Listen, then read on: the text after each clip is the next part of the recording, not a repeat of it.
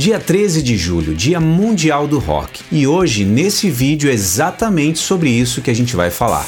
O dia 13 de julho é reconhecido no Brasil como o Dia Mundial do Rock. A data foi escolhida em homenagem ao Live Aid, que foi um mega evento que aconteceu nesse mesmo dia em 1985. A celebração é uma referência ao desejo expressado por Phil Collins, que também participou do evento, dizendo que gostaria que aquele fosse considerado o Dia Mundial do Rock. Apesar de se chamar Dia Mundial do Rock, a data só é comemorada no Brasil. Ela começou a ser mencionada em meados de 1990, quando duas rádios paulistanas de rock, a 89 FM e 97 FM na época, começaram a mencionar a data em sua programação. E a celebração foi amplamente aceita pelos ouvintes e em poucos anos passou a ser popular em todo o país. Entretanto, outros países e localidades não têm uma data específica para comemorar o Dia do Rock. O Live Aid também ficou conhecido por contar com grandes artistas do gênero como Queen, Mick Jagger, Elton John, Paul McCartney, David Bowie, U2, The Who, Led Zeppelin, Dire Straits, B.B. King, Sting, Scorpions, Phil Collins, Eric Clapton, Black Sabbath, entre outros. Os shows foram transmitidos ao vivo pela BBC para diversos países e abriram os olhos do mundo para a miséria no continente africano. E o evento foi organizado por Bob Geldof e Midjur com o objetivo de arrecadar fundos a fim de acabar com a fome na Etiópia. Os shows foram realizados no Wembley Stadium em Londres,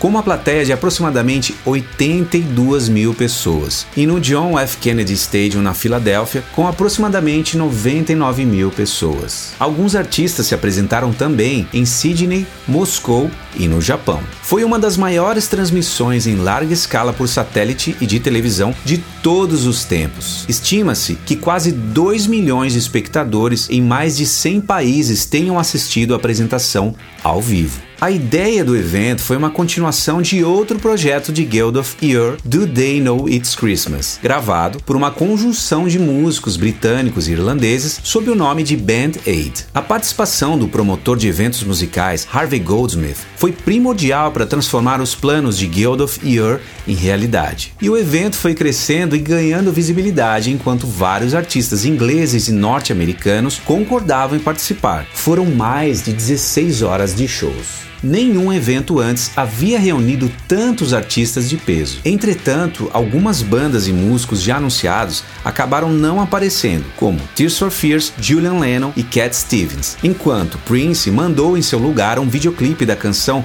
For the Tears in Your Eyes. E o de Purple também não compareceu, porque o guitarrista Rich Blackmore se recusou a ir. Mick Jagger pretendia inicialmente se apresentar nos Estados Unidos num dueto intercontinental com David Bowie em Londres, mas mas problemas de sincronismo impossibilitaram esse encontro. E ao invés disso, Jagger e Bowie criaram um videoclipe da canção que eles apresentariam juntos, uma versão de Dancing in the Street. E Jagger ainda se apresentou com a Tina Turner nos Estados Unidos. Ah, e sem dúvida um dos ápices desse evento foi a apresentação da banda de rock britânica Queen, que abriu o show com Bohemian Rhapsody. O vocalista Fred Mercury levou toda a plateia de Wembley a bater palmas em uníssono durante a canção Radio Gaga e cantarem juntos verso por verso das canções We Will Rock You e We Are the Champions. E essa apresentação do Queen acabaria sendo eleita como o melhor show ao vivo já realizado. Outro momento que chamou muito a atenção do público foi quando David Bowie apresentou a canção Heroes e dedicou ao seu filho e também a todos os filhos do mundo. E teve um momento marcante no show do YouTube. Foi quando o Bono pulou do palco para dançar com uma garota. E por isso a banda deixou de apresentar uma das três canções que eles haviam preparado no setlist. E algo muito interessante, em julho de 2005, a garota que dançou com ele revelou que na verdade Bono salvou a sua vida. Ela estava sendo esmagada pela multidão que se aglomerava na frente do palco. E o Bono gesticulava freneticamente para que os seguranças ajudassem a garota. Mas eles não entenderam. Então Bono pulou do palco e foi ajudá-la. E os organizadores desse evento disseram posteriormente que estavam particularmente preocupados em garantir a participação de pelo menos um dos Beatles, preferencialmente Paul McCartney, pois a sua importância no cenário musical daria ao evento uma certa legitimidade. Tanto que ele foi um dos últimos a subir no palco e enfrentou algumas dificuldades técnicas. Seu microfone não funcionou nos primeiros dois minutos e a sua performance de piano em Let It Be mal foi ouvida pelos telespectadores e o público presente no estádio. E já Phil Collins se apresentou tanto em Wembley quanto no JFK, utilizando um Concorde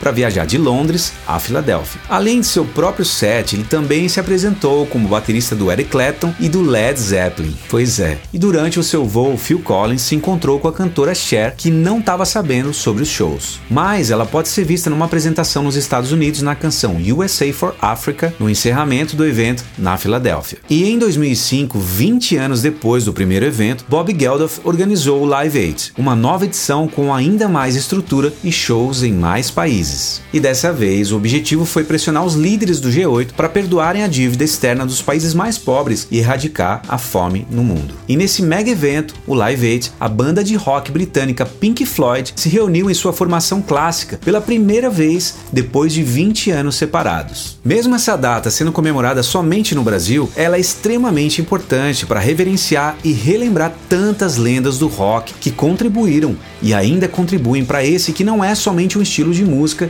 mas sim um estilo de vida e que continua revolucionando e unindo forças para lutar por causas tão importantes. Feliz Dia do Rock!